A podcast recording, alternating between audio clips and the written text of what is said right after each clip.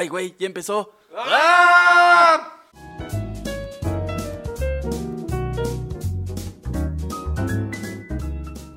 Hola, ¿qué tal? Sean bienvenidos al noveno episodio de Mi Arte Podcast. En este podcast que usted viene a validar sus conocimientos de arte, así como nosotros tratamos de validar una carrera trunca en artes, que de hecho, de los mensajes que más recibimos en el Instagram de Mi Arte Podcast, que es arroba Mi Arte Podcast, es ¿qué no se han titulado?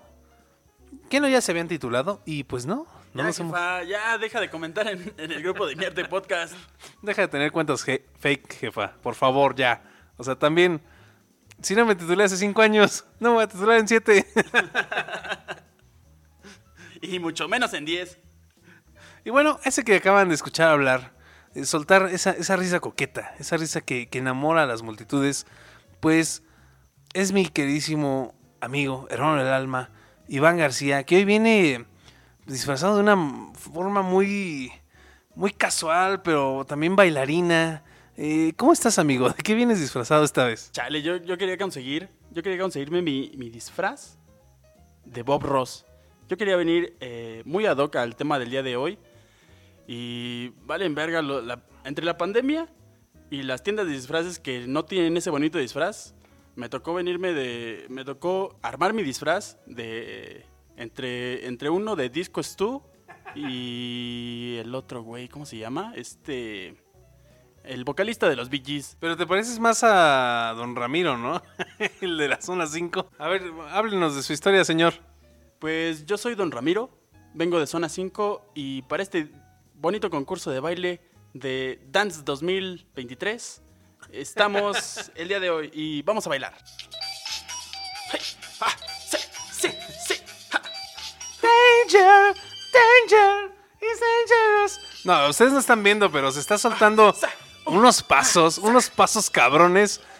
Ah, ese fue un split, ¿eh? Ese fue totalmente... Ah, sí. Vamos. Ay, ay, ay, el pie. Esperen, esperen, esperen. eh, eh, un momento acá en la producción. Pendejo. La verdad es que ustedes... La verdad es que ustedes no están viendo.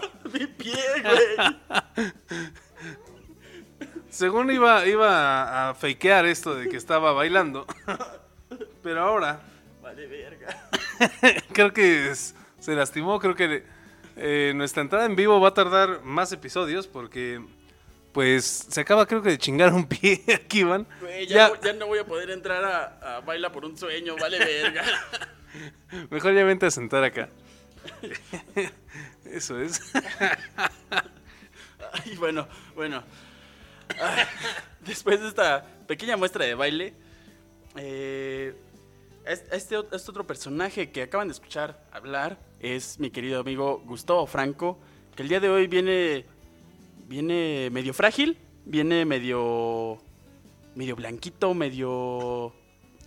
Que él nos cuente de su disfraz. Eh, ¿Cómo estás el día de hoy, querido amigo?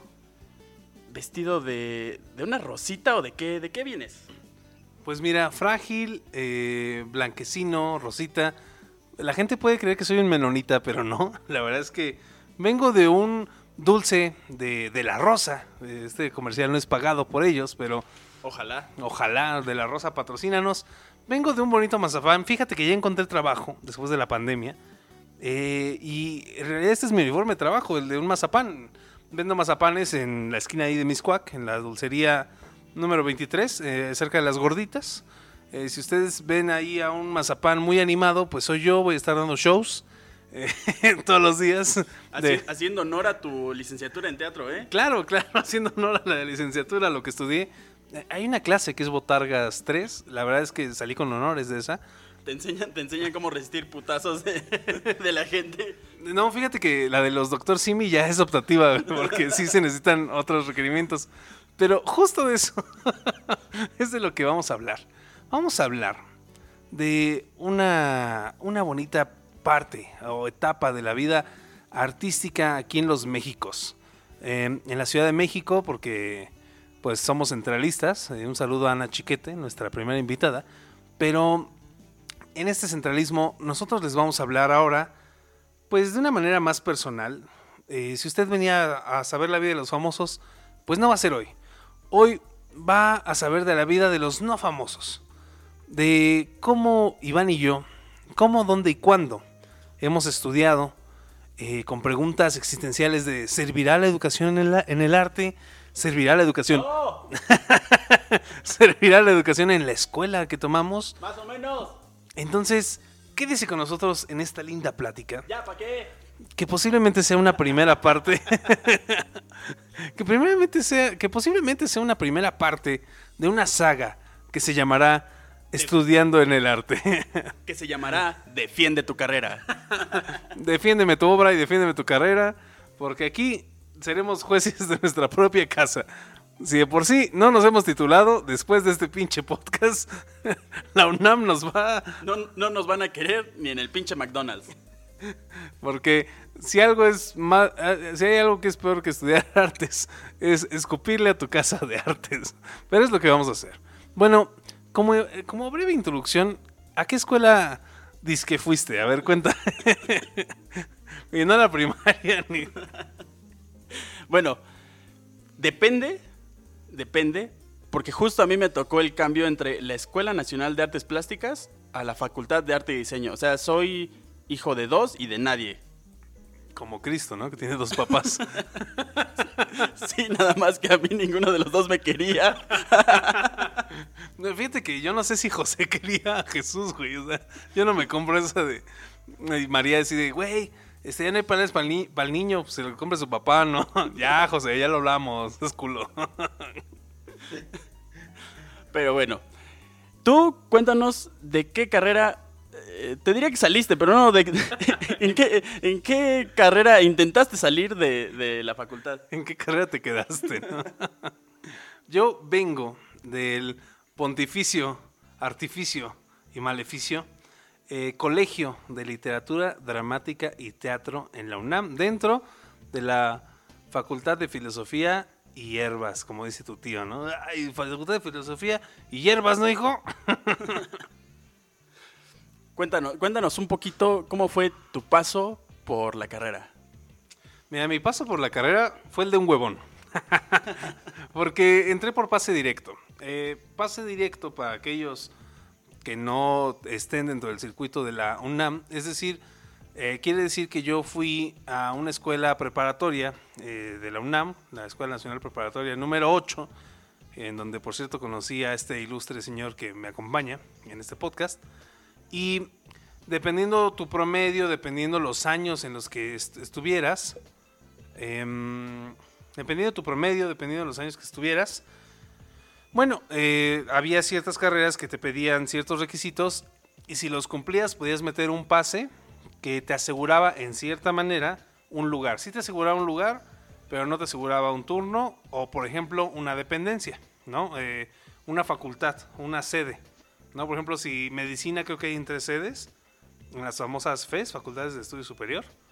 Pero teatro solo se estudia en un lugar en filos. De hecho, es una carrera, güey, de alta demanda. Y no porque muchos la pidan, sí la, sí la pide mucha gente. O sea, la gente luego se burla porque dice, no mames, medicina es de alta demanda y también teatro. Pero no por las mismas cosas, sino porque... Sino porque hay tres lugares para nosotros. Exactamente. Eh, por generación aproximadamente hay 200 personas. Lo cual sonará como mucho, pero a un nivel de una, de una facultad, de una carrera, es muy poco. Güey, yo, yo me deprimí el día de la foto de generacional porque lle- lle- llegué a las islas de Ceú muy, muy dispuesto con mi toga y, y mi birrete. Porque foto, o sea, título no hay, pero foto ya. Eso, eso no podía faltar. Y entonces yo estaba ahí en las islas y de pronto veo a toda mi generación y dije, ah, no mames, ¿éramos todos estos? y cuando, y para mi mala suerte, nos tocaba antes de la foto de generación de, de una de tantas de medicina. No mames, cuando llegaron esos güeyes, levantaron ocho gradas, este, apuntalaron. eh, yo, o sea, terminé mi foto y yo dije, no mames, ¿va a haber partido hoy? Y ustedes en las escaleras de rectoría, ¿no? y se veía, y se veía vacío. No, güey, estábamos en las bancas de la biblioteca y sobraban bancas. Quítame bancas, güey, porque si no se va a ver como que muy vacío. Yo no tengo foto, güey. Yo no tengo foto de birrete. Eh, es porque es parte del chismecito, pero no quería y aparte dije, Qué, qué sinvergüenza que no me voy a titular y me voy a tomar foto. Ah, yo sí al chile. Yo sí. Más Ah. por mi jefa, porque se sintiera orgullosa. que si mi jefa no va a presumir el título, que presuma la foto. Y el título, en la casa de mi hijo. Pero, pero nada, y también porque me caía mal Eso, mucha jefa. gente. Eso, jefa. Humíllalos. También porque me caía mal cierta gente de mi generación. No sé, estaba muy peleado con la facultad en esos momentos. Quién sabe. Pero bueno, cuéntame un poco de los del contexto así rapidísimo de tu escuela, güey. O sea, ¿de dónde viene? Este, ¿para qué nace, güey? Pues sucedió, güey. Pues no sé, sucedió. Eh, no, la, la Facultad de Artes y Diseño, eh, cuando nace, se llama, bueno, nace con el nombre de Academia de las Tres Nobles Artes de San Carlos. Arquitectura, pintura y escultura de la Nueva España. ¡Ay, cabrón! Ay, cabrón. De ahí sí me hubiera gustado titularme, güey. Sí, no mames. No de la, no de la FAD. Fat. Que en App sonaba más chido, ¿no? Pero, Eh, Güey, pues suena como que Iturbide la fundó, ¿no? Un pedo así. Muy masón. No, en realidad eh, no la funda, pero el primer director que, que nos toca es Manuel Tolsá. Si ustedes no ubican a Manuel Tolsá, es el autor del caballito, de la escultura de caballito que está afuera del museo, del Museo Nacional de Artes, no, Artes, ¿no? Munal. no. Eh, Por eso no se tituló. No, porque. Afuera del Munal. Vamos, jefa, humíllalos. y luego. quien eh, en, un- en el momento en que se hizo esa escultura, si ustedes no saben, un dato curioso, el dato dominguero, ese de elevador, esa escultura se hizo en una sola pieza de fundición y para que la revalore y, y para que si la vuelven a, a- a restaurar y a chingar a lo pendejo, usted también se ponga al pedo, esa escultura se hizo en una sola pieza de fundición y el autor Manuel Tolsá años después moriría por los gases que, expi- que expedía la, la propia escultura al estarse fundiendo el, el hierro dentro del, del molde. Pregunta: ¿las, ¿las esculturas normalmente no son de una pieza? No, casi siempre por la dificultad de las de los por la dificultad de los de, de los llamados candados se hace en varias en varias piezas para justo para facilitar un poco el desensamblado de la pieza. Pero esta pieza por lo mismo la misma importancia que tenía para para la época, esta pieza se hace en una sola en una en una sola exhibición y entonces los pinches gases mandan a la verga a nuestro querido Manuel Tolsá. Ay, cabrón. Si era tan listo, ¿por qué se murió? Por verguero. Ese güey quería, quería lucirse y pues valió verga. O sea, entonces la, la escuela ya tenía un precedente. Y, y se, y se cambia, digamos, este precedente eh, a, a ser parte de la UNAM con él. No. Eh, siempre van a ser como la, la Academia de San Carlos. De hecho, su, la primera sede que tiene es justo en el centro. Primero está en donde ahorita es el San Ildefonso. Es su primera sede como tal. De ahí se muda ya cuando la escuela empieza a crecer. Se muda a la Academia de San Carlos ya como un edificio propio. Donde dará alumnos ilustrados y, y- y titulados como... eh, tú no. como, como yo no, claro está. Pero como Diego Rivera, eh, el doctor Atl, este, todos, estos, todos estos grandes personajes nace- nacerían de la Academia de San Carlos. Años después, la UNAM adoptaría este, este plan de estudios y este, esta rama de la, de la cultura, la adoptaría para sí como la Escuela Nacional de Artes Plásticas, pero dijeron, pues nos la vamos a llevar a, a CEU, como todas nuestras carreras, para que esté justo como una ciudad universitaria y sea un, un remanso de cultura y un remanso de conocimiento junto con todas las otras facultades. Pero los exponentes de ese momento dijeron, no, güey, hay que llevarnos el arte al pueblo, hay que llevárnoslo a que, a que conviva con su gente, porque el arte debe nacer desde abajo. Y se lo llevan a Xochimilco. No mamen. Y ahí el pinche estudiante que vive en Teotihuacán, que se queda en su primera opción, váyanse a la verga, güey. Yo soy más pueblo que ustedes. Güey, me tocó la bonita experiencia de ser foráneo en mi propia ciudad, güey. Tenía que viajar dos putas horas y media para llegar a mi facultad.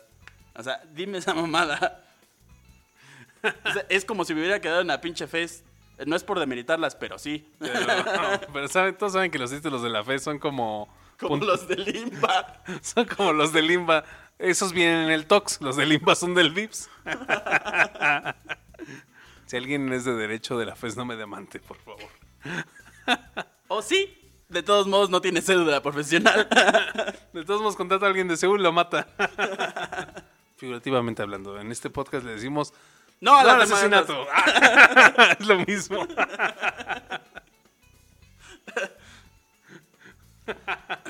Pero bueno, a grandes rasgos, esa es un poquito la historia de la Escuela Nacional de Artes Plásticas, ahora Facultad de Artes y Diseño. ¿Qué cambió? Nada. Lo único fue, fue el nombre y que la escuela busca tener más titulados por tesis. Es lo único que cambió. Un poquito los planes de estudio, pero pues es pan con lo mismo. Que, que creo que esto, o sea, se, se va a ir mezclando un poco, un poco el tema, pero creo que parte de lo que vamos a hablar un poco ah, después del comercial es justo eh, los problemas que tiene una escuela de arte al unirse a una universidad como tal. Pero, o sea, claro, la universidad no le importa, o sea, en, en términos generales, podrás ser el más creativo o no, pero si no estás titulado a la universidad no le sirves. Y no le sirves a, a todos los que han pagado impuestos para darte educación ahí que tú pagues 25 centavos, como es el caso de la UNAM. De entrada, no puedes dar clases, no puedes dar conferencias, no puedes eh, impartir conocimiento dentro de, de- de esta facultad o escuela de artes. No puedes compartir conocimiento si no tienes un título. Y ahí viene algo interesante, güey. ¿Quiénes terminan enseñando artes? Pero bueno, esa será la segunda parte de, de- de esto. ¿Te parece si doy un poco el contexto de la mía para irnos Eh, nos vale verga. no, sí. Así como a México le vale verga, pues también al podcast. Cuéntanos un poco de cómo nace el, el bonito colegio de arte y dramático y teatral y... eh, Mensual. Y mensual. Eh, esa... donde- Espacial. Es- esa donde no te dan... no te- esa donde todavía no te dan tu título. ¿Cómo, se- cómo, cómo nació? ¿Cómo, ¿Cómo surge? Esa que me negará mi título después de este podcast. Em, pues bueno, eh, no es tan pontificia como la tuya, güey. La verdad es que el estudio del teatro, el estudio per se, es más nuevo, es de inicios del siglo XX, eh, tanto en el mundo como en México, o sea, antes en el mundo, a finales del 19. Eh, el Colegio de Literatura Dramática y Teatro es la escuela más vieja de teatro del país. No sé si la mejor, pero ah, eso habría que debatirlo ahorita, pero em, es la escuela más vieja. Eh, su antecedente empieza en el 34. Es como tu tía la que te regala dulces. No sabes si es la mejor, pero es la, Es la más Es vieja. la más vieja. Y así como y así como teatro estaba quedada. Estaba sola, solita, sola, solín, solito. Eh, y estaba, bueno, en 1934 empieza con Fernando Wagner, el cual impartía una, una clase, una asignatura que se llamaba práctica teatral.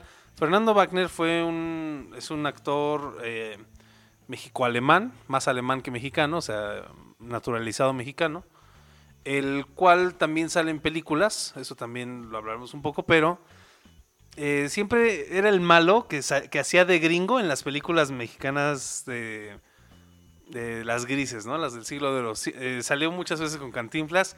eh, en los referentes subiremos su foto, pero seguramente lo van a reconocer porque era el que le hacía de gringo, porque aparte hablaba mal al español. Nosotros queríamos decirle como en qué películas estaba, pero mi tía, la que ve todos los días este Galavisión y todas las películas del cine mexicano, no me contestó. Y entonces no sé, no sé en cuáles sale. Pero si usted quiere saber, pregúntele a su tía, esa que ve el canal, el antes Canal 9.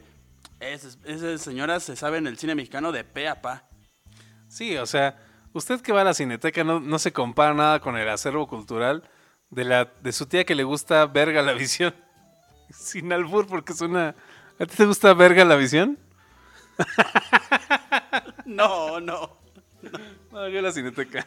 A mí me gusta hacer un podcast.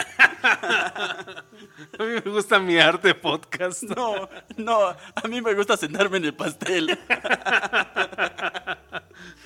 Bueno, resulta que Fernando Wagner daba una de esas materias optativas eh, y en, el, en 1959, eh, se, eh, bueno, antes, en el 34, se mudan a Ciudad Universitaria, la Facultad de Filosofía y Letras. Esto, esta de práctica teatral era una asignatura de la de Filosofía y Letras y Fernando Wagner, junto con otros grandes maestros de teatro, forman la carrera ya, digamos, diferenciada de la, de la facultad. Y entonces se vuelve un colegio, el colegio, bueno, antes el Departamento de Arte Dramático, dentro del Colegio de Letras. Y cuando se empezaron a hacer los colegiados, se volvió el Colegio de Literatura Dramática y Teatro. Ay, cabrón. Todo esto para que el nombre sea cada vez más y más largo, güey. O sea, en el próximo plan de estudios Colegio Literatura Dramática y Teatro Performance Nuevas Teatralidades.com. No mames, va a aparecer canción de panda. Y bueno, se empiezan a agregar cursos más. Eh, bueno, más cursos. Empieza a llegar gente muy cabrona del teatro como Rodolfo Sigli, uno de nuestros más grandes exponentes de la dramaturgia, o como le, le llamarían después literatura dramática. Em, y empieza a tener a Enrique Ruelas, a... mm, ¿O Sigli? Ya dije Sigli, bueno. Por eso no se tituló. Empieza a tener un chingo de gente. El caso es que este colegio, güey, Y conmigo somos 10. este colegio ha... eh, em, si bien este colegio es parte de la ciudad universitaria, güey, en- en- está en un mundo totalmente aparte, en un mundo en el que, por ejemplo, en filosofía somos catalogados los gritones, porque pues sí tienes que hacer ejercicios de voz, ejercicios de la chingada y todo eso. Y entonces no, no tenemos un espacio tan adecuado, o sea, tenemos un espacio designado, eso sí podemos presumir en la Facultad de Filosofía y Letras, que se llama el área de teatros, que es donde están los teatros de prácticas y donde está la mitad de un teatro eh, que fue vendido asquerosamente, corruptamente a los güeyes del Che, el cual es el, el Ruelas. Un saludo a nuestros amigos del Che. No, no es el Ruelas, perdón, es el Justo Sierra, que antes era... Que, que, antes se llamaba Auditorio Justo Sierra y se lo dividieron. Y a usted que conozca el Auditorio del Che, pues el Auditorio del Che no existe. Per se es la mutilación del Auditorio Justo Sierra, famosísimo en los años 30 de la, de la UNAM. Pero bueno, esta, esta historia eh, empieza ese colegio, pero nuestra historia no inicia ahí. Nuestra historia inicia después de este bonito corte comercial.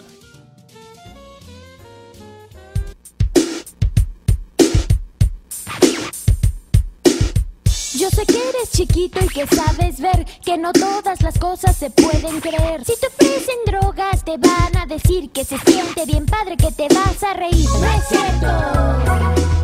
No hagas caso, no es cierto. No es cierto.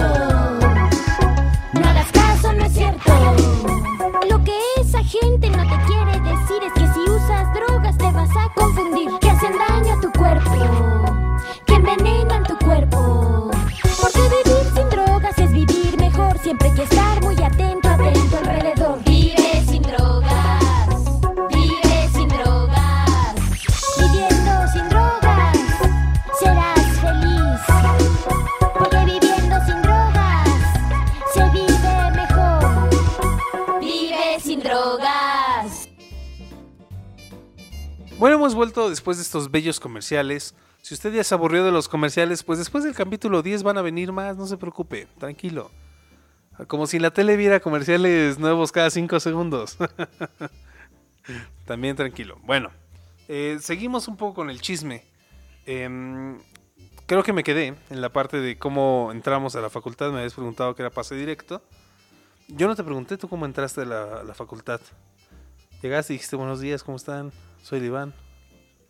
Llegué con las secretarias, llegué a, a la dirección y dije, buenos días señoras, ¿qué tal el cafecito? Vámonos. Eh, Llegué a las oficinas y dije, buenos días, buenos días a todos. Tardes ya, ¿verdad? Eso. Vámonos porque espantan. y ya les dije, ¿tendrán por ahí mi horario? Y vámonos al primer, al primer salón de clases. Y en cuanto te fuiste, una de las secretarias no se titulará. y sí. Y, y yo creo que, es- que esa secretaria era bruja porque tuvo razón. Pero ¿cómo llegaste? ¿Cómo, cómo, cómo te enteraste de esta escuela? O sea, eso sería también interesante saber. La manera en la que me enteré de la escuela se remonta a, a muchos años atrás. Mi primer acercamiento a la pintura, de hecho, fue eh, con un maestro de, de pintura de una plaza comercial en la delegación Álvaro Obregón. Empecé a tomar unas clasitas ahí de pintura, pues, básicas. Y este, y ese maestro, yo tenía 11 años. Y me acuerdo que él me decía que, que eso se estudiaba y dije, ah, cabrón, que no es un hobby. ¿A poco? me está choreando. y él me decía que en la, que en la facultad se estudiaba. to- cada quien. ten- eh, él me contaba que cada alumno tenía su mesa de trabajo y todos al unísono pintaban felices sus, cantaban el himno Mi- de la Unión Soviética, ¿no? Y yo de niño, o sea, en mi mente era como, verga, o sea, todos, todos pintando y todos eh, sincronizados en el un- arte. y, Todo un ejército de Da Vincis. Pero ahí fue donde, donde me enteré un poquito de, de la escuela. Ya después en la, en la es- Escuela Nacional, no, ya después en la Escuela Nacional Preparatoria número 8, donde conocí a este cabrón. Güey, yo te hablé bien bonito de este ser ilustre y todo este, güey, este cabrón. Es, es- es por el cariño que te tengo. Por, por eso te digo cabrón. Porque pues, si, no, si no te tuviera ese cariño, te diría este pendejo. Pero no, este cabrón lo conocí en Prepa 8. Y ahí los maestros me fueron diciendo como eh, que se podía estudiar de eso. y, y fue un poquito donde, donde conocí como este concepto de la Escuela Nacional de Artes Plásticas. Ya después, igual, pase reglamentado, entro a la Escuela de, de Artes y, ahí me voy dando cuenta de realmente cómo, cómo era la estructura de escuela y cómo era eh, que no cantaban al unísono. O sea, no, no, no, no teníamos que ir todos con nuestra peluca como hoy vengo de Bob Ross. No todos teníamos a nuestro vaina de chicharo y no todos decíamos felices trazos al terminar la clase. Se me vio un güey drogado, uno ya todo oído, uno bien piqueteado. Llegaba el maestro y te decía, hijo, ¿traes un 50? y yo, señor, ¿de qué me está hablando? Yo solo le dije que viera mi cuadro. La neta, chavos, de esto no se vive. Lárguense de aquí mientras puedan. Estudien odontología, por amor de Dios. Sean útiles en la vida. Véanme, soy el más exitoso de mi generación. ¿Quieren verse como yo? Yo diría eso si diera clases, ¿eh? Exacto. Si dieras clases. Si te titularas. Pero eh, es que es muy interesante, o sea, esta pregunta iba eh, justo de cómo llegamos a las escuelas de arte, lo- aquellos que tenemos la insensatez de dedicarnos a, esta, a este tipo. En primera, es muy raro, ¿no? Es muy raro las aspiraciones, o sea, quieres ser artista, quieres ser... Es muy diferente ser artista, a ser famoso, a ser teatrero, a ser pintor, a ser... O sea, pueden converger, pero es muy diferente las cosas. Y hay mucha gente, por ejemplo, en el colegio, que quieren ser actores, ¿no? En, en- en el, en el colegio de literatura dramática y teatro. No digo que no haya lanzado buenos actores. Ha habido muy buenos actores del colegio. Ha habido gente muy preparada, gente famosona del colegio. Pero, eh, como diría Iván en los anteriores podcasts, es un garbanzo de libra. Es una. Es muy poca gente. Y muy poca gente sabe en realidad de qué se trata esa carrera. Incluyéndome yo, ¿eh? Yo. Mm, Me voy a meter mi historia de cómo conocí esa carrera. En, en la prepa eh, conocí un maestro, el cual es un buen amigo y va a estar en algún episodio, esperemos, hablándonos de arte, de cine, de, cosas, de las hijas del botánico chino, una película que marcó su, infancia, la nuestra, la de todos lo que, los que lo han conocido. Porque ese señor sí es ilustrado. por el simple hecho de que él sí está titulado como Ana Chiquete. Lástima que es de Limba, pero está titulado. Bueno, lo, lo titularon en el VIPS, pero ni yo tengo el título del VIPS, güey, así que mis respetos.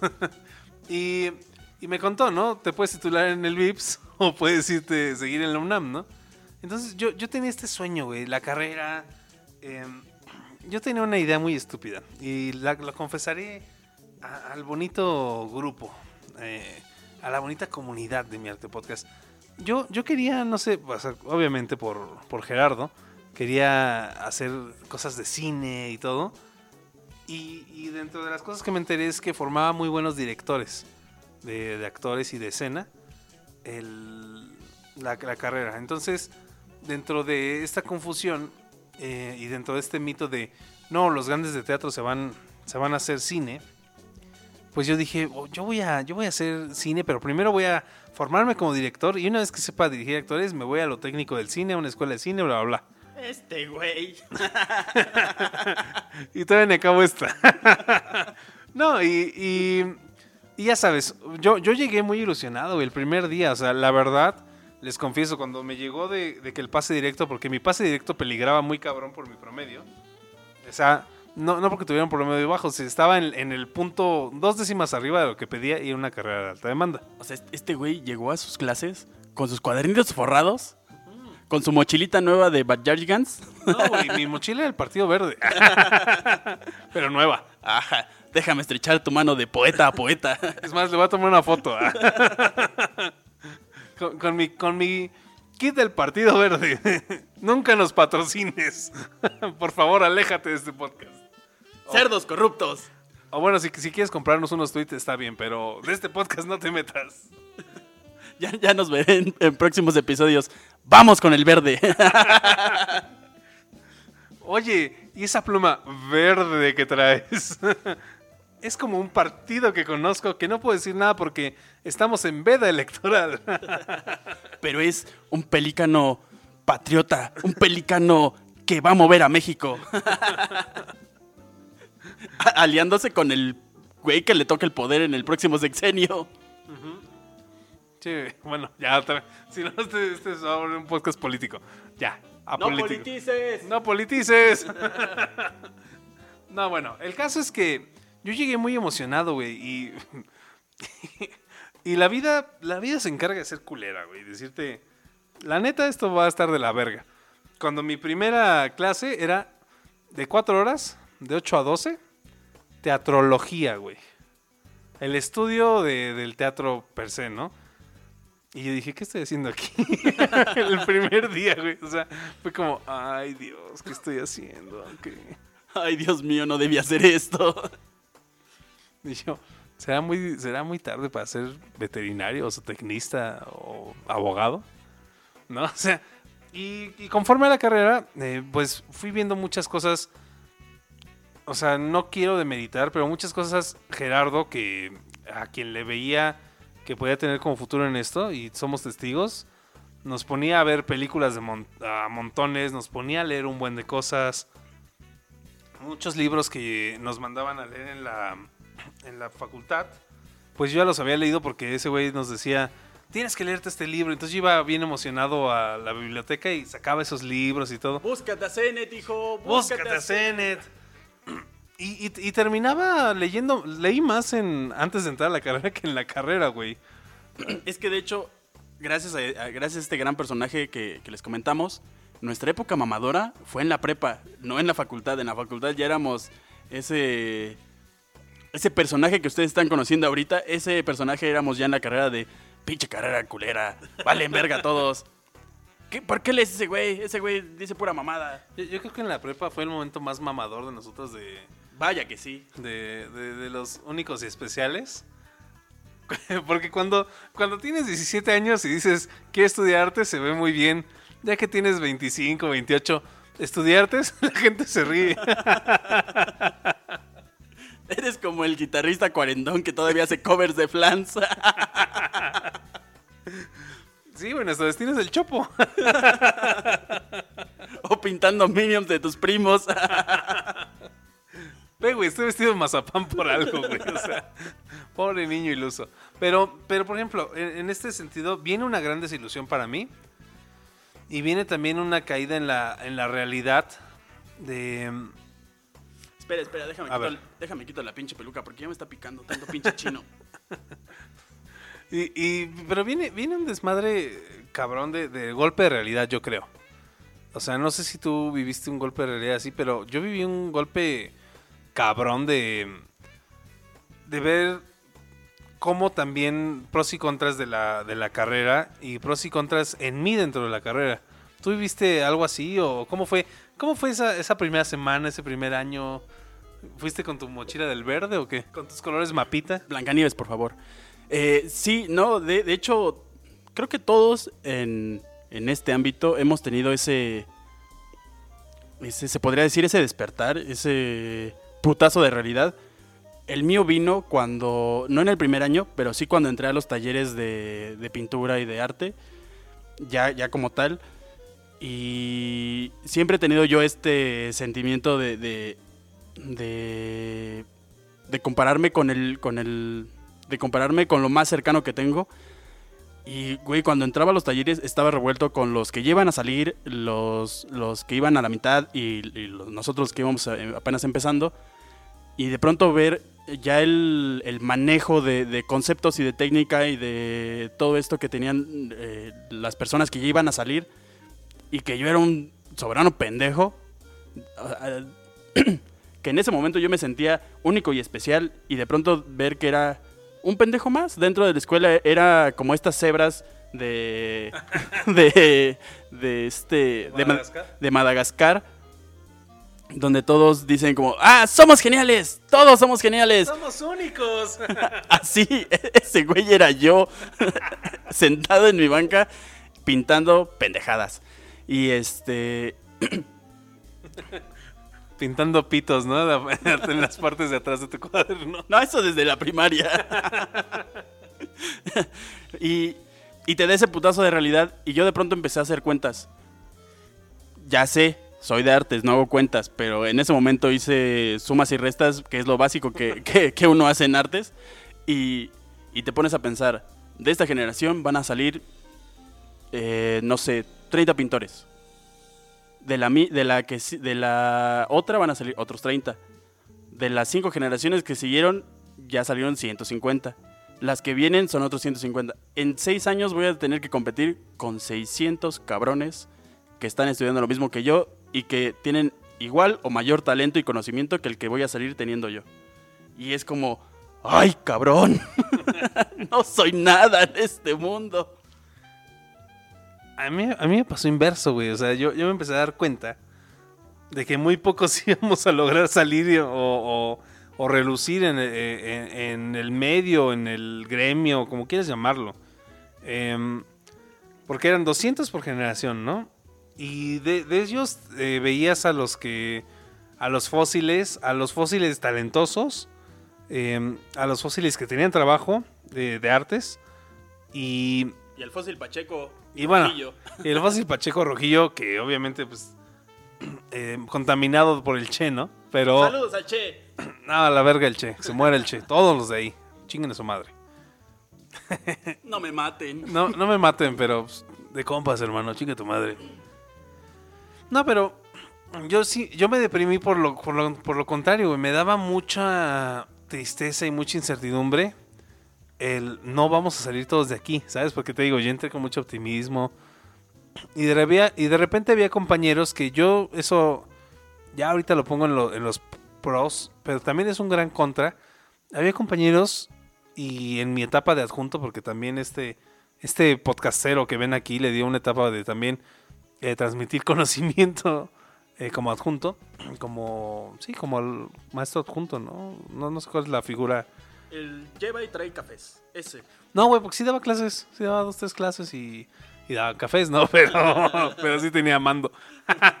pero, pero llegaban generaciones, y en la mía incluso, de gente que yo es que me metí a esta porque me gusta hacer dramas. Neta, o sea, lo decían, lo decían muy neta, güey. Yo hacía un berrinche bien bonito de niño. Sí, o, o- o yo nunca he visto teatro, pero se me hace que hace algo muy bonito, ¿no? Y de esta eh, como aspiración a, a hacer. O, es- o esta figura que estoy seguro que existió en, en tu carrera y existió en la mía, de faltaban cinco minutos para que cerrara el elegir tu, el elegir tus opciones. Ah, sí. El elegir tus opciones de pase directo y decías, ay, ay, eh, eh, bibliotecología, no, no, no, este, mm, filos, no, eh, no me gusta leer, este, artes, a la verga, voy a estudiar artes. Pero aparte se llamaba literatura dramática y teatro. No sé qué tanto, güey, porque. O sea, eso me suena más como al compa que no, su pase directo no le alcanzaba para lo que quería. Pero neta, el promedio de teatro era muy grande. O sea, te, te digo, era de alta demanda. Tenías que salir con 8.5, 8, algo así, ya pegándole a 9. Y cada vez fue ha subido más. No sé qué tanto, pero sí había gente que decía, pues lo vi, me gustó. ¿No? Y, y- y los maestros decían, o, o nosotros le terminábamos diciéndoles, ¿leíste el plan de estudios? No. Y, y sí había muchos de, no sabía que se tenía que leer tanto aquí en literatura dramática y teatro. Oye, no lo sé, literatura dramática, ¿no? Es como si entras a matemáticas y dices, ah, no mames, es como que tenía que hacer cuentas. A estadística. Vale. ¿Cómo que actuarían? No es actuar. Con un demonio. Pero, o sea, no sé, aquí eh, esta es la parte de guasa, la parte 1 es guasa. Ya vemos la parte 2 deprimente, de la decadencia de los colegios. Pero, no sé, o sea, ahorita lo estoy viendo eh, por, por compañeros, por exalumnos, que viene el año de las deserciones, güey.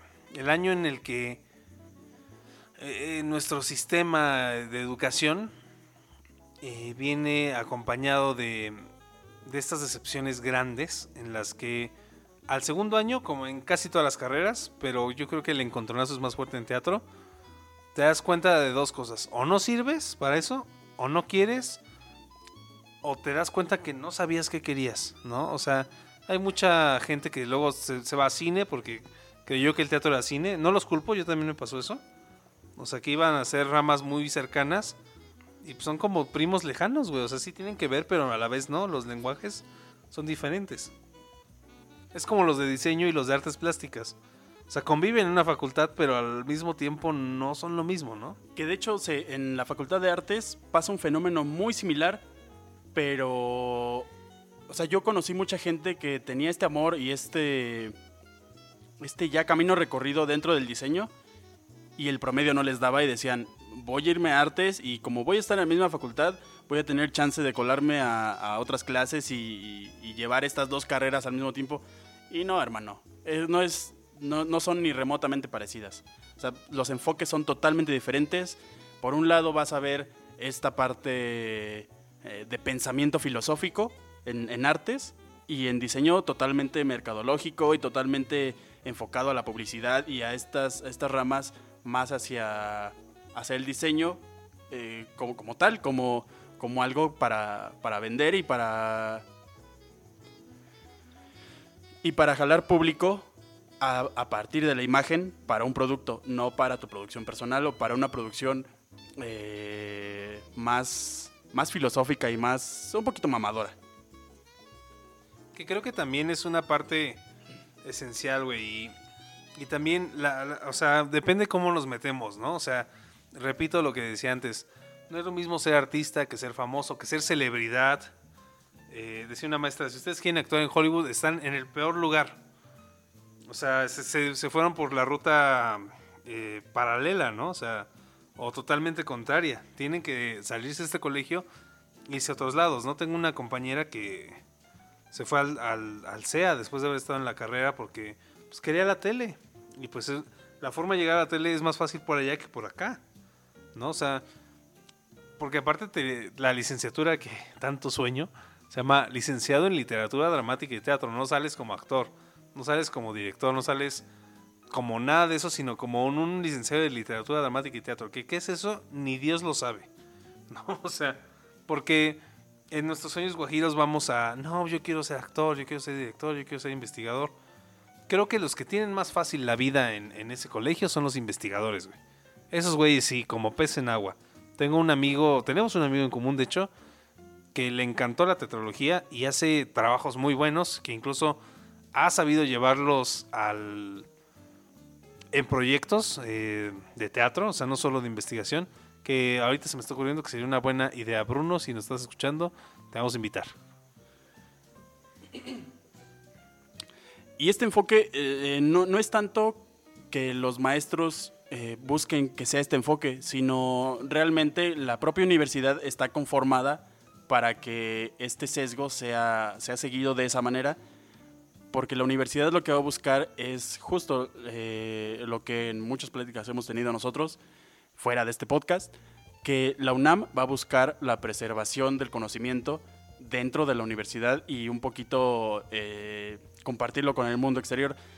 Pero va a ser eso, va a ser la preservación del conocimiento y la, la investigación. O sea, va, va a propiciar eso, justo la investigación y, tener como un poquito la práctica, pero para recurrir a eso, eh, justo siempre el conocimiento y siempre, siempre lo que dices. Tu carrera se llama literatura dramática y teatro. Siempre va a buscar esa parte de, de los textos y de, otra cosa, más que la práctica en sí del teatro. Sí, porque el teatro al ser un acto efímero, eh, lo que se preserva son los escritos. Lo que se estudia son los escritos, ¿no? La literatura dramática per se. Entonces, claro que se le da una- un gran apoyo a eso y claro que tiende a eso. Y es una parte que es muy interesante.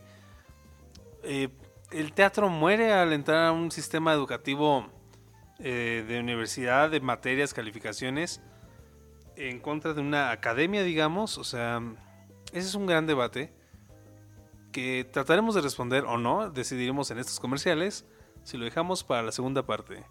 Claro que sí, porque esto es totalmente en vivo.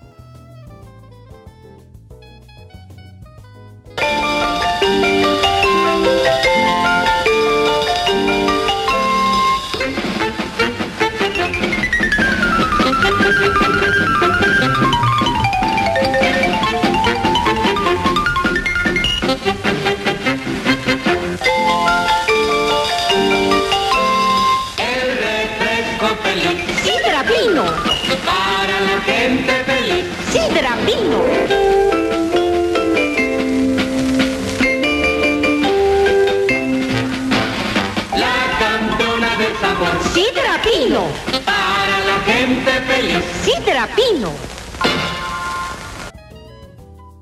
Ay, qué rico refresco, chinga. Se antoja para esta bonita plática, para estar este, llenos de azúcar y de enjundia. Para empezar a cerrar un poquito este tema, vamos a, a platicar un poco de tres cositas que sí, tres cositas que no, y por ahí algunos consejos para esas personas que están decidiendo justo ahorita de, puta, sí, sí podré, no podré, mm, pero mi mamá dice que actúo bien bonito. Mi jefa siempre presume mis pinturas cuando llegan mis tíos. Yo creo que sí la voy a armar en artes. Vamos, vamos a ver, vamos a ver un poquito de, eso. Y cuéntame tú, querido amigo, tres cosas que sí o que valdrían la pena dentro de tu carrera. Uy, empezaron las difíciles. Eh, creo que es una muy bonita idea esto, esto que dices, em, de darle consejos a, a- los compañeros. Eh, rapidísima anécdota, cuando, cuando fueron a la prepa a decirnos de las carreras y todo, ahorita que lo pienso no se veían tan animados los que venían a presumirnos la carrera, por lo menos la mía. Ahorita que recuerdo, pues, no, no se veían rostros tan radiantes, pero, pero sí. Sí, de hecho, eh, un poquito con esa anécdota, cuando a mí me tocó ir a esos eh, Podiums, ¿no? podiums como este Ferias de la- feria- ferias de arte y ferias de, del De- conocimiento. El estudiante, güey. No sé qué. Esas mamadas donde va un güey que ya está por salir y se le ve en la cara que ya está por salir. Este, a, a mí el, el que me dio el consejo fue un güey que ya entrando a la facultad era adjunto de, de maestros de, de grabado y a pesar de todo creo que me dio el mejor consejo que me pudo haber dado alguien. Eh, fue, si vas a entrar a la carrera de artes y te gusta la pintura, aparte de la pintura, especialízate en escultura, especialízate en grabado, especia- métete a los más talleres que puedas, porque lo que va a volver a un artista eh, rentable y también em, que tenga mayor... eh. Que tenga mayor este campo de, de op- de opiniones y de, y de vistas va a ser que, que lo abordes desde varios campos y que tengas una, una vista mucho más amplia de lo que es el arte. Ese yo creo que sería un buen consejo para, para estos alumnos que están pensando si sí o no, que se metan a todo. O sea, si, si ya entraste a la, a la carrera, aunque no duermas, aunque no comas, métete a todos los talleres porque después esas herramientas te van a servir mucho para, para tu vida como artista. Me ha servido a mí. Me hubiera servido a mí también. la, gente que fue, y no los tengo en, la mente, ¿eh? porque seguramente los habré conocido, pero la gente que fue eran de estos güeyes de, sonrisas casi guasónicas, eh, de- del humo del guasón que les echan y se les queda una sonrisa permanente, petrificada así de, de miedo, que te decían, esa es la mejor carrera del mundo, podrás expresarte, no sé qué, y era como, vamos amigo, te chuparé el pito.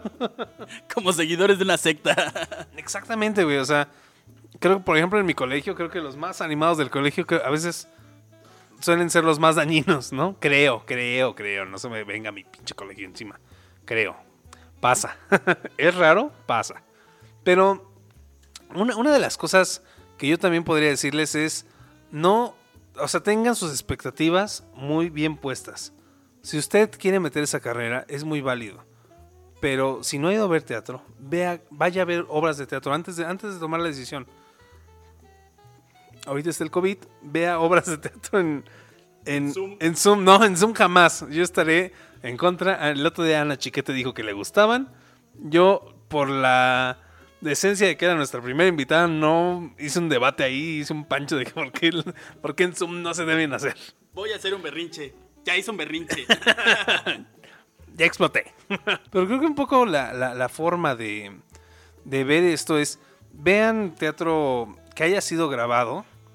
Eh, si usted todavía le falta un tiempo para, para mm, meterse a la carrera y la normalidad nueva, vieja, la que sea, llega, vaya a ver teatro. En serio, no es como el cine, no es como las novelas, aunque usted sea un intelectual y que diga, no mames, yo no veo novelas, se va a dar cuenta que estamos, o le van a hacer dar cuenta a los maestros, que estamos totalmente em, arraigados y totalmente Educados, educados, educados. contaminados de eso. Aunque usted sea intelectualito y que no vea novelas, créame que tiene la mitad de su bagaje cultural ha venido también de eso.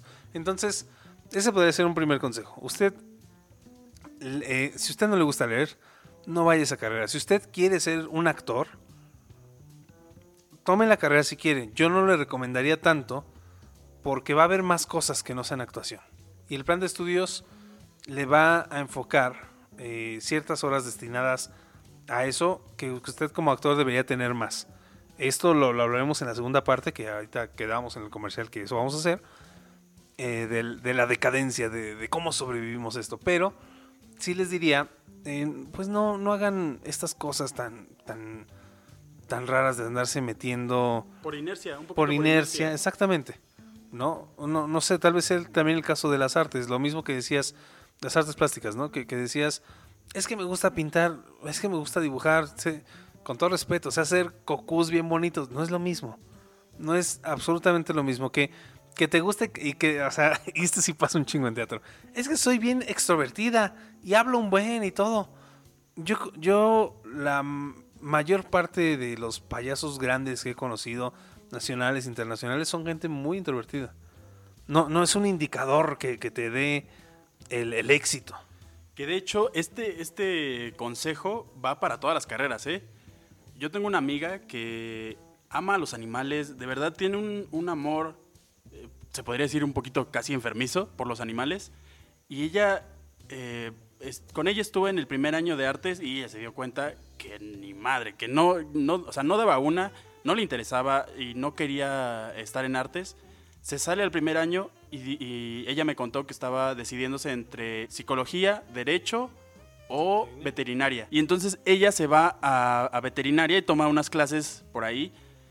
Y una de sus amigas le dice, güey, tú no, vas a, tú no vas a brillar aquí en veterinaria. Porque lo primero que te ponen a hacer es abrir a un animal y es operarlo. Y es que no te importe tanto el animal o, los sentimientos o el, o el dolor que pueda sentir el animal. Porque lo que vas a... Porque tu meta, porque tu meta primera va a ser salvar la vida del animal. Entonces, cuando ella se dio cuenta de eso, dijo, ni madre. Entonces, ella tomó el camino del derecho justo para buscar ayudar a los animales desde la, desde el enfoque legal para buscar los derechos animales y buscar esto y le va bastante bien. O sea, ahorita ella está emocionadísima y ella busca como toda esta parte y, y aparte tiene el, la convicción ahora de no solo salvar a los animales que no hablan, sino a los que hablamos. A los que hacen podcast. Sí, de hecho, bueno, así un, un apunte ahí. Yo también tenía una, una amiga muy querida que era compañera en la prepa. Que para ella fue un shock que le dijeran en veterinaria zootecnia, igual, amante de los animales, pero sí tenía la venia para hacer, de hecho, se acaba de titular en plena pandemia, que es algo muy, muy bonito. ¡Bravo! ¡Bravo! Aquí en Miate Podcast decimos sí a la titulación. Sí, titúlate. Y, y nos lo tendríamos que repetir al espejo también. ya lo escribí en el pizarrón.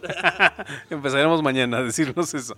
Pero, pero le, le dijeron, mira, sí cuidamos a, a los animales, sí los preservamos, pero aquí en la, en la Facultad de Veterinaria y Zootecnia se cuidan y se preservan para el provecho de la especie humana. Es decir, pues claro, güey, o sea, cuidas a las vacas, cuidas a estos ciertos animales para que la raza humana no, pues no venga valiendo verga, ¿no? Lo que científicamente sí se valer verga. Incluso la- las especies salvajes y todo, preservar los sistemas y ecosistemas y todo, también tiene que ver en pro del humano, ¿no? O sea, ¿por qué? Porque pues, es un, somos al final, pues esta universidad es de, humanos, para los humanos, y se preservan los humanos, ¿no?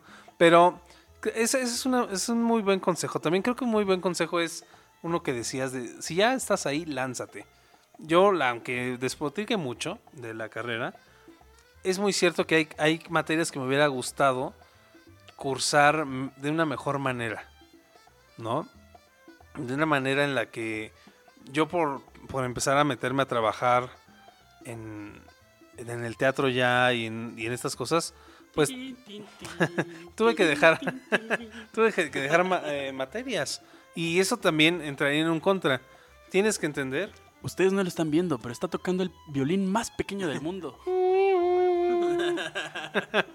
No, y es que, es que uno tiene que entender también, y eso creo también pasa en artes, que tienes que empezar hacer una carrera propia a la par que vas en esta carrera.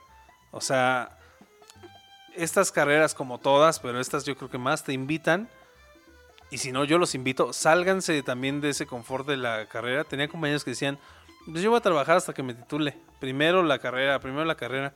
Y acabando la carrera les costó más que los que fuimos más curiosos. O sea, yo la verdad es que me fui muy curioso a trabajar porque ya no aguantaba la carrera, ¿no? Pero también entiendo que, que tendría que haber un equilibrio. Yo no, yo no logré ese equilibrio, la verdad es que dejé morir mucho la carrera por seguir trabajando y eventualmente después crear lo mío, pero la carrera sí sirve, también sirve para muchas cosas. Sí, o sea, la carrera te va a dar todas esas bases eh, de conocimiento para que lleves a cabo justo tu carrera, pero las tablas y los putazos te los va a dar la vida eh, ya en el escenario y ya frente al lienzo. Entonces, si estás estudiando o si quieres ser pintor, no hay otro consejo más que pintes y, y si quieres ser actor, no hay otro consejo más que actúes. O sea, tienes que estar en el medio para ser del medio y para existir en el medio. Es un poquito como las redes sociales, o sea, si, si no publicas hoy, no exististe. Es lo mismo en el teatro y en la pintura. Si no pintaste y si no actuaste, no existes. Entonces, si quieres ser o tener esas tablas, tienes que irte a, aunque no te paguen, eh, aunque no te, te valoren, tienes que ir y, y presentarte y hacer cosas, porque es mejor que tengas esos putazos en el primer año y que, y que conforme va avanzando tu carrera te vayas dando esos putazos de realidad, a que ya que tengas tu título dices, oh, ¿y ahora qué hago? ¿Y ahora cómo, y ahora cómo verga? Y entonces tiene... Y ahora comes verga, o sea, así de plano. No, el alumno que se esperó a tener su título ahora va a comer verga. y literal, o sea, va a tener que lamer tantos huevos que su, que su lengua se va a quedar seca. Porque justo, o sea, cuan- cuando, él salga de su carrera y tenga su, su bonito título en, en este papel precioso y, Y. Ay, cómo lo alucino, Dios mío. Papel, no, yo voy a pedir el suaje en piel de, de, De el animal más caro de que haya, bellocino de oro, güey, a la verga. Y entonces, cuando esta persona salga con su bonito título, ya va a haber güeyes eh, como, no- como nosotros que estuvieron desde el primer año trabajando y que ya, que ya lamimos huevos desde el primer año. Él va a tener que empezar a hacer esa carrera cuando otros, otras personas ya llevan cinco años teniendo ese, esa trayectoria y que ya existen para el medio, para el que, aunque no tenga el título, ya se está desempeñando en él. Y, lo interesante y un poco cliffhanger para la parte 2 es que tú trabajes desde el inicio no te augura el éxito y, y que tú eh, te, tampoco te lo va a asegurar que te titules luego luego. O sea, es una cantidad de variables que uno tiene que entender y creo que ese sería para mí mi último consejo en esta primera parte. Mi consejo sería, a ver, no crean que una carrera de artes les va a dar la facultad cuando tengan un pedazo de papel, de cuero, de cochino, de lo que quieran.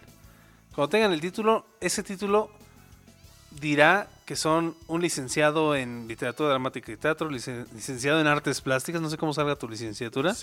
O sea, es raro, pero eso no te vuelve pintor, no te vuelve actor, no te vuelve director.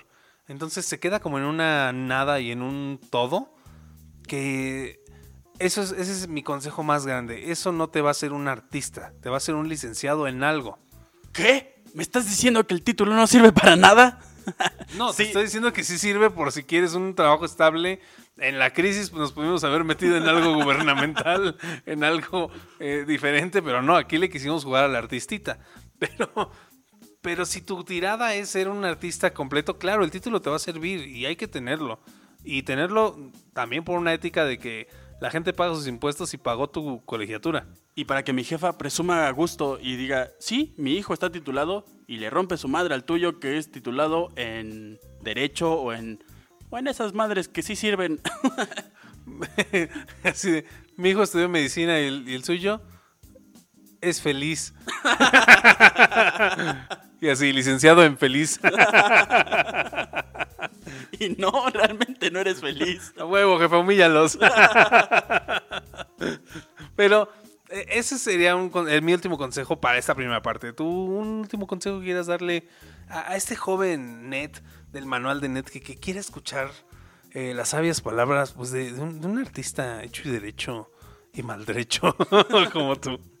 Más maltrecho que otra cosa. bueno, mi, mi último consejo sería, si ya estás ahí, hazlo, güey.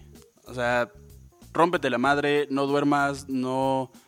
Que, que, tu, que tu necesidad primera sea buscar el objetivo... eh, Que tu necesidad primera sea trazarte objetivos claros de lo que buscas y lo que quieres. Si lo que quieres es ser, pintor, pinta. Si lo que quieres es ser un artista rockstar y todo esto, pues ni siquiera entres a clases, güey. Busca un manager, ten talento. bus- busca un manager. eh, no, ni siquiera tengas talento. Busca un manager y vete a las cafeterías en la Roma, en la Condesa. eh, mézclate con toda esta gente que, que hace arte. Ustedes no lo están viendo, pero estoy haciendo unas grandes comillas. Estas personas que hacen arte. Y, y vuélvete de ese, de ese pequeño gremio que, que se va a lamer los huevos entre ellos y que, y que van a buscar y que van a tener las conexiones en estas galerías importantes y en todo esto, porque eso, es- eso es lo que te va a hacer eh, artista, rockstar. Y, Y, y que ojo, eso tampoco te asegura que lo logres. Exacto. Y entonces mi, mi consejo sería eso, o sea, búscate, eh, mi consejo sería ese, defínete bien las metas claras que, que quieres y a partir de eso eh, busca lo, lo que te dé, eh, busca lo que te dé el, el camino real hacia, hacia esas metas. O sea, si, si quieres ser artista rockstar, ni te engañes. O sea, léete lo básico, léete eh, Kant, léete Hegel, léete, ni siquiera completos, léete los capítulos importantes o el, resumen, el resumen de Wikipedia. De YouTube, y, va- y- y vámonos. No leas, cabrón. O sea, agárrate de esos datitos domingueros y vámonos. Y ya sobre la marcha irás leyendo otras cosas o cosas que te vayan... es- y- o cosas que vayas viendo que, que van a, tener este... con las que vas a poder encajar dentro de ese grupo. Si quieres ser pintor, eh, toma, si quieres ser pintor, sí, sí ve a tus clases, toma tus clases y toma lo mejor de ellas, lo que te pueda servir para tu producción, pero pinta, pinta diario, pinta a todas horas, aunque dibujes mamadas en aunque dibujes mamadas, siempre me han preguntado muchas veces esto, ¿cómo, ¿cómo se aprende a dibujar? La mejor manera para aprender a dibujar es que dibujes. Vas a empezar a dibujando rayitas y palitos, pero conforme vaya la marcha vas a ir mejorando y vas a saber qué es lo que necesitas para tu dibujo o para tu pintura y vas a ir evolucionándolo y es, y es, la, es la mejor manera. Ni siquiera vayas a estas clases de, de no sé, de Las curso- que das tú, ¿no? Sí, sí, justo, o sea, o sea, n- No, sí que tomen tus clases, güey. o sea, sí, sí, sí, tómenlas. Las mías, nada más. En eso sí les enseño yo. Pero, pero, no, de hecho, incluso a los alumnos que tengo yo de, de las clases que doy de pintura, es eso, es, en la, en la clase, es este mismo consejo que nos ha dado este, este gran personaje que ha sido para nosotros dos, eh, Gerardo Servín. Yo no, yo no te vengo a dar una clase, yo te vengo a contagiar de una pasión. Entonces, es, es ni siquiera darte un conocimiento tangible, sino contagiarte de este amor por el hacer diario y el, dibujar diario, el pintar diario, el actuar diario, el dirigir diario, el, el buscar siempre un camino que te nutra y que te dé otras, otras perspectivas dentro de tu carrera. Y, nada más, o sea, si quieres, si quieres ser payasito, póngase su peluca y póngase su nariz y vámonos. Sí, totalmente. Eh, si usted quiere actuar, actúe. Eh, si usted quiere dirigir, póngase a dirigir a sus primitos, lo que sea. Eh, parte de estudiar arte está en el hacer, ¿no? En, en el, en el ensayo, error, más ensayo que error, mucho error. De hecho, ahorita por el tiempo no puedo buscar en Wikipedia, pero creo que la etimología de, de arte es, es, es el, es el bien hacer, es el, el- la perfección de la técnica y, y va de eso, va de hacer y hacer y hacer y hacer y hacer. Exactamente.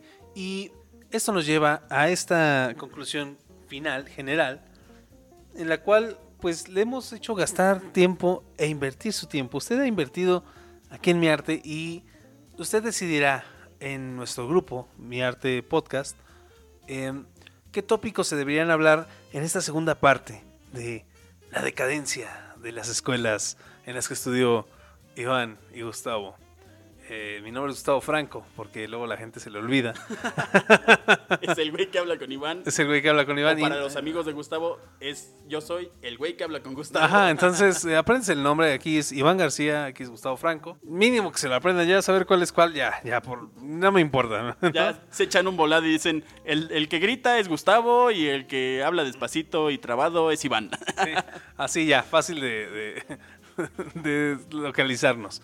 Entonces, esperen esta segunda parte, porque aquí va a venir el chismecito de por qué creemos que nuestras escuelas no sirven.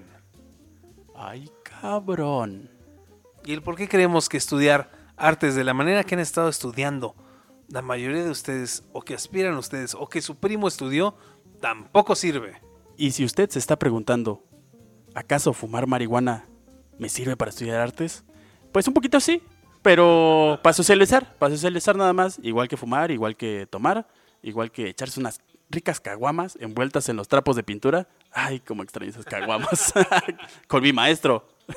Ustedes, si, si están pensando en meterse a artes o están en artes, váyanse al tallercito del maestro René. Nos echamos unas caguamas sabrosas. En vez de banqueteras, tallereras, ¿no? Sí, Sabrosas. Y esto fue el noveno episodio. Esperen la segunda parte. ¿Será en el décimo? ¿Será en el onceavo? ¿Será nunca? No sabemos. Llegaremos al 11. Pero ustedes espérenlo. Ya, ya ve que hemos sido un poco eh, esotéricos, ex- exotérmicos, Erráticos. erráticos, metafísicos. Mediáticos. Mediáticos en esta, pero es que la verdad es que creo que me está dando COVID. No, creo que ¿Qué? está- Ay, Dios mío. pero, Ya me contagié. Pero quiero que sepan que ¿dónde nos pueden seguir? Iván García en nuestras redes primero de mierda. En nuestras redes nos pueden encontrar tanto en Instagram como en Facebook como Mi Arte Podcast. Eh, y en YouTube nos pueden encontrar eh, primero en el canal de Shambhala Producciones. Y también si, si ponen en el buscador Mi Arte Podcast, les saldrán algunos de nuestros episodios, o todos quizás, dependiendo de qué tanto éxito hayamos tenido, que para el momento creo que es nulo. Pero vamos bien, vamos bien.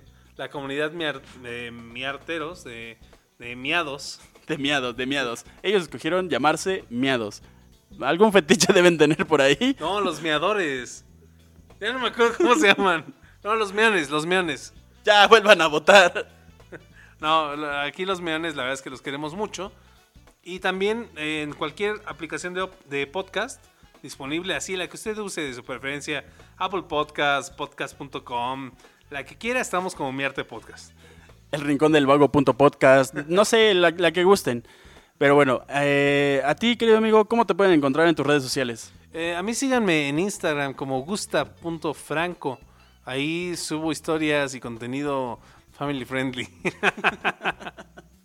y, y a ti, querido amigo Iván, eh, ¿en cuántas redes, en qué redes y cómo en esas redes te podemos encontrar? A mí en todas las redes me pueden encontrar como arroba Iván Valar, tanto en Facebook como en Instagram, como en Twitter, como en, eh, no sé, en... ¿En Grindr? eh, eh, no, ya, de- ya me salí de esa. ¿En Tinder? Es que nomás me llegaban pitos. Pe- Pensé que era como LinkedIn para buscar chambas y nomás me llegaban pitos. Te da notificación y al fin me van a contratar de pintor. Un pitote ahí. No entiendo el trabajo, señor. Pero mira, en, en uno de esos pitos que me mandaron dije, ¡ah, chinga! ¡Sí es el mío! y este, bueno, y próximamente también en OnlyFans, en Patreon, en todas estas bonitas redes donde nos estaremos encuerando ya sin botarga. O a lo mejor llegamos con botarga, pero salimos sin ella. Este, denos dinero, por favor. Cu- Cuando viste tu pito dijiste, chispas, Mickey. ¿Esa cuándo me la tomé? Y muy bien, espero que estén ustedes muy bien en esta cuarentena eterna. Ya, la verdad es que ya para este punto perdimos la cabeza, se puede notar en este podcast. en ha este pasado, episodio. Bart, ha pasado. Pero les queremos dejar el mantra de cada, de cada semana. Que recuérdenlo en sus corazones, repítanlo cuando ustedes se sientan mal. Eh, recuerde que de mi arte a tu arte, yo prefiero sentarme en el pastel y vámonos. ¡Que vengan los chichonos! ¡Que vengan los enanos! ¡Ay, ya se cayó uno! ¿Estás bien? tan tan.